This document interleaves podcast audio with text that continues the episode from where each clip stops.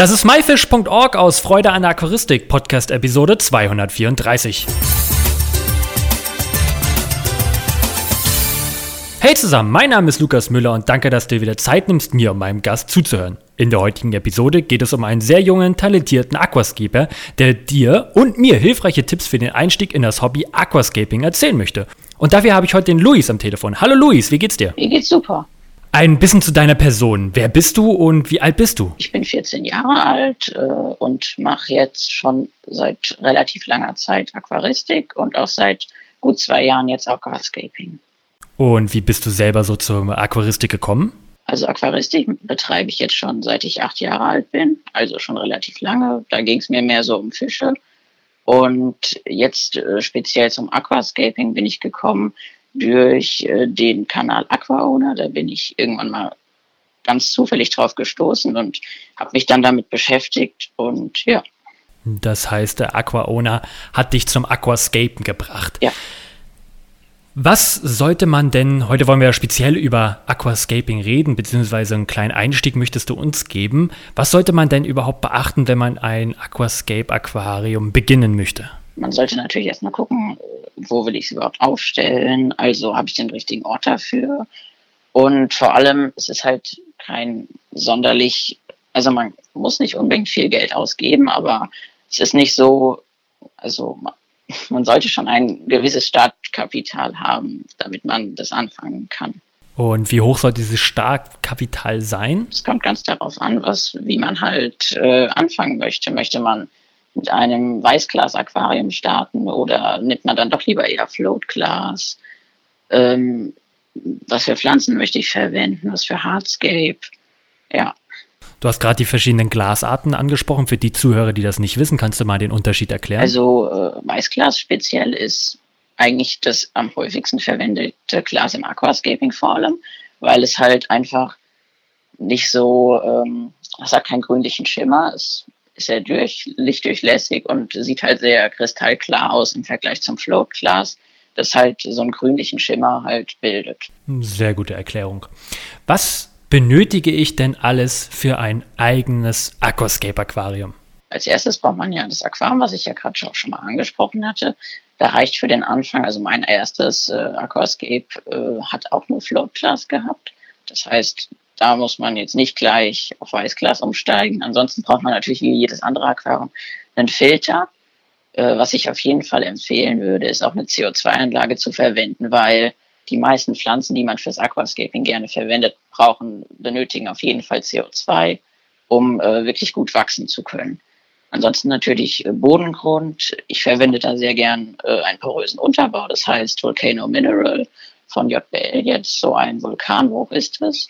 Dann verwende ich meistens noch Säul. Also Säul würde ich immer empfehlen, weil es halt für den Anfang sehr viele Nährstoffe für die Pflanzen bietet. Dann braucht man nicht gleich anfangen mit dem Düngen. Und ich habe bisher damit auch sehr gute Erfahrungen gemacht. Natürlich Hardscape und Pflanzen, da muss man sich dann halt speziell nochmal drüber erkundigen. Und wichtig ist, finde ich auch, dass man sich der Pflege, dem Pflegeaufwand bewusst ist.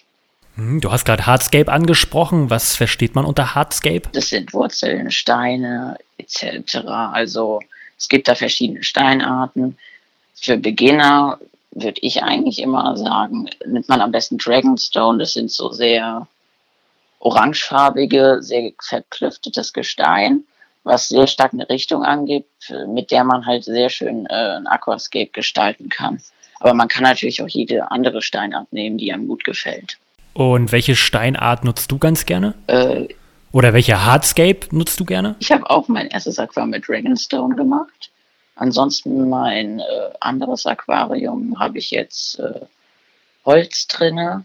Also das ist Ironwood heißt es und Manzanita Wood und noch äh, Lava, also Lavasteine. Welche Größe sollte denn ein Aquascape-Aquarium für einen Anfänger haben? Wie wie groß war dein erstes und was würdest du empfehlen? Also mein erstes Aquarium war 60 Liter groß und ich würde eigentlich eine Größe empfehlen. Also es ist eigentlich relativ egal, welche Größe man nimmt. Man kann natürlich für den Anfang ein kleineres Aquarium nehmen. In einem größeren hat man halt einfach mehr Möglichkeiten mit dem Hardscape und mit den Pflanzen ein bisschen zu spielen. Okay, super.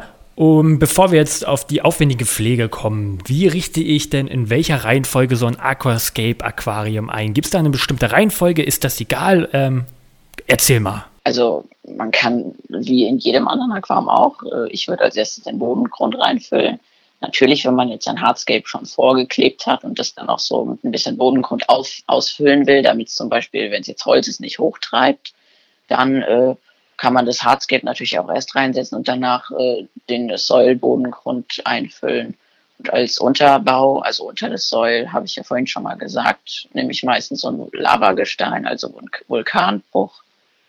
Und natürlich, wenn man dann äh, halt noch Steine mit hinzufügen will, wenn man jetzt Holz oder generell halt dann nach dem Bodengrund würde ich auf jeden Fall äh, Steine und Holz einbringen. Und je nachdem, ob man halt noch vielleicht eine Sandfläche oder sowas verwendet, äh, kann man dann auch noch Sand hinzufügen. Und dann geht es halt auch eigentlich schon ans Bepflanzen. Und was muss man da beachten beim Bepflanzen? Man kann das natürlich jetzt sehr wild bepflanzen, würde ich jetzt mal nennen. Oder man, ich glaube, es heißt Holland-Style, wenn man die Pflanzen halt sehr äh, präzise nebeneinander pflanzt, also nicht alle Pflanzenarten vermischt. Und ich würde eigentlich immer empfehlen, von vornherein wirklich den kompletten Bodengrund zu bepflanzen, dass man wirklich von vornherein nicht mehr viel vom Bodengrund sieht, damit äh, eine große Pflanzenmasse für den Start des Aquariums dann halt auch schon vorhanden ist, weil man halt sonst äh, mehr Algenprobleme wahrscheinlich bekommen wird, wenn von vornherein nicht genug Pflanzen vorhanden sind. Gehen wir jetzt mal davon aus, ich habe keine Ahnung von Aquascaping und Einpflanzen. Heißt es, ich kaufe mir eine Pflanze und pflanze die einfach ein oder muss ich da irgendwas drauf mit beachten, bevor ich das einfach mache? Äh, es gibt natürlich verschiedene Arten von Pflanzen. Es gibt In-vitro-Pflanzen, es gibt Topfpflanzen, äh, es gibt dann In-vitro-Pflanzen mit Gel, mit Flüssigkeit als Nähr Nährstoff für die und das ist eigentlich relativ egal, welche Pflanzen man da verwendet. Man sollte nur aufpassen beim Pflanzen. Ich würde nie eine Pflanze, so wie ich sie kaufe, also in dem Topf oder in dem In-vitro-Becher, je nachdem, was man jetzt genommen hat, so einfach in den Bodengrund reinpflanzen, weil da kann die Pflanze sehr schlecht sich dann ausbreiten, also neue Wurzeln bilden. Das heißt, ich würde die immer erst zerteilen und dann einzeln, einzelne Triebe oder einzelne Stängel über eine Stängelpflanze in den Bodengrund einpflanzen. Sag mal, wenn ich die jetzt einpflanze, gibt es da irgendwelche Hilfsmittel? Ähm, wenn ich jetzt zum Beispiel die Pflanze mit den Händen in den Bodengrund reinstecke, dann bleiben ja meistens der Hälfte des Holz an den Händen und so weiter kleben. Hast du da Tipps? Man kann natürlich äh, erstmal generell auch äh, in trockenem Soil pflanzen. Man muss dann halt die Pflanzen speziell befeuchten. Also nicht, dass man das komplette Soil nass macht, sondern in trockenem Soil pflanzt, dann bleibt halt auch nichts an den Händen oder an der Pinzette kleben. Und die Pinzette würde ich halt eigentlich äh, immer empfehlen, weil mit den Händen geht es halt sehr schwer, schwierig und äh, mit der Pinzette kann man da leicht in den Bodengrund und auch möglichst tief eindringen. Und da würde ich eigentlich immer eine sehr spitze Pinzette empfehlen, weil es mit den gröberen meist nicht so gut funktioniert. Du hast vorhin schon mal die Filterung angesprochen. Wie filterst du? Ist die Filterung im Aquascape sehr wichtig? Die Filterung ist natürlich so wichtig wie in jedem anderen Aquarium auch. Aber da gibt es jetzt eigentlich nichts Spezielles, was man jetzt bei der Filterung beachten muss, was man bei einem normalen Aquarium anders macht als bei einem Aquascape. Man kann da natürlich noch äh, in das Schlauchsystem des Filters, ich jetzt zum Beispiel einen Inline-Diffusor mit einbringen für das CO2, so wird das dann halt viel gleichmäßiger im Wasser verteilt, als wenn man einen CO2-Diffusor verwendet, der im Aquarium hängt. Du hast gerade CO2 gesagt. Benötige ich unbedingt eine CO2-Einlage für ein Aquascape-Aquarium? Ich würde immer eine CO2-Einlage empfehlen, weil äh, man bekommt viel bessere Pflanzenwachstumsergebnisse und vor allem kann man nicht allen Pflanzen äh, ohne CO2 wachsen die meisten Pflanzen halt einfach nicht so gut, wie sie mit CO2 wachsen würden. Und CO2 ist halt mit einer der wichtigsten Pflanz Pflanzennährstoffe. Das heißt, vor allem, wenn ich schwierige Pflanzen halten möchte, das kann man vielleicht ganz gut sehen an den In-vitro-Töpfen von Tropica oder auch an den Pflanzen, äh, sind meistens so easy, medium und difficult steht da drauf. Und da würde ich mich vielleicht, wenn ich jetzt Tropika-Pflanzen, würde ich mich daran orientieren. Die Easy-Pflanzen gehen meistens auch ohne CO2, aber ich würde eigentlich für jedes Aquarium CO2 empfehlen, wo man äh, mehr Pflanzen halten möchte. Jetzt haben wir ja schon über CO2 gerade gesprochen.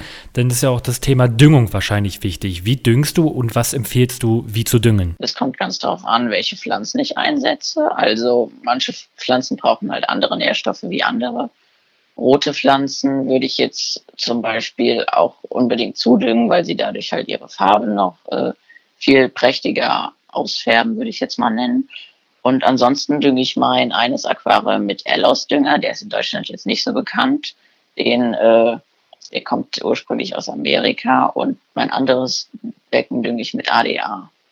Und da gibt's dann natürlich verschiedene Dünger. Da ähm, verwende ich jetzt das ADA-Düngesystem zum Beispiel.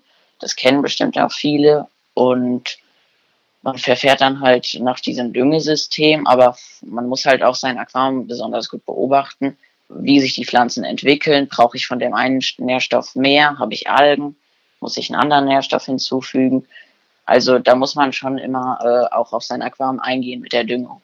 Wenn du die Pflanzen düngst und CO2 benutzt, dann wachsen die Pflanzen bestimmt schnell. Muss man ja die Pflanzen zurückschneiden? Also ich mache das so, ich habe mittwochs, also heute auch, äh, immer meinen Wasserwechseltag. Das heißt, ich wechsle 50 Prozent Wasser und schneide dann alle vier Wochen ungefähr meine Stängelpflanzen zurück und eigentlich äh, jeden Mittwoch dann auch meine äh, Butze für Landras oder Anubias, also alles kleinere Aufsitzerpflanzen, Moose und etc. Und was machst du mit dem abgeschnittenen Material? Bei Stängelpflanzen kann man natürlich das auch wieder einpflanzen. Um, also man kann einfach den Trieb, den man abgeschnitten hat, wieder einpflanzen, um die Pflanzenmasse zu verdoppeln, würde ich sagen. Und bei den äh, Bucephalandras, also Aufsitzerpflanzen, Moose, bei den Moosen muss man halt besonders aufpassen, dass die äh, halt nicht dann im Wasser rumtreiben. Das heißt, dann muss man halt gleichzeitig absaugen, während man schneidet, weil die sich sonst woanders wieder festsetzen und dort einfach weiter wachsen. Und bei den Bucephalandras, Anubias, Aufsitzerpflanzen, ähm, hat man halt nur, da schneidet man halt einzelne Blätter ab und da muss man dann halt die einfach entsorgen, weil die kann man schlecht wieder irgendwo einsetzen. Wir hatten vorhin schon mal die aufwendige Pflege besprochen. Was äh, muss man dann da genau beachten? Ähm, wo ist die Pflege, die man täglich oder wöchentlich machen muss? Also täglich muss man halt, wenn man eine Düngung hat, sollte man auf jeden Fall täglich düngen. Äh, natürlich ist es wichtig, äh, jede Woche mache ich 50 Prozent Wasserwechsel. Das sind meine eigenen Erfahrungen. Wenn da jetzt jemand einer anderen Meinung ist, dann kann man das natürlich auch anders machen. Aber ich würde immer empfehlen, jede Woche 50 Prozent Wasserwechsel zu machen und natürlich, wie wir gerade schon besprochen haben, der Rückschnitt der Aquarienpflanzen wöchentlich und bei den Stängelpflanzen dann halt äh, etwas weniger oft. Und hast du sonst noch irgendwelche Tipps, die du unbedingt loswerden möchtest für unsere Zuhörer? auf jeden Fall sich vorher gut informieren über das Hobby, bevor man damit anfängt, über die damit verbundene Pflege, über die damit verbundenen Kosten. Und ich würde auf jeden Fall jedem, der mit Aquascaping anfängt, eine CO2-Anlage ans Herz legen wollen.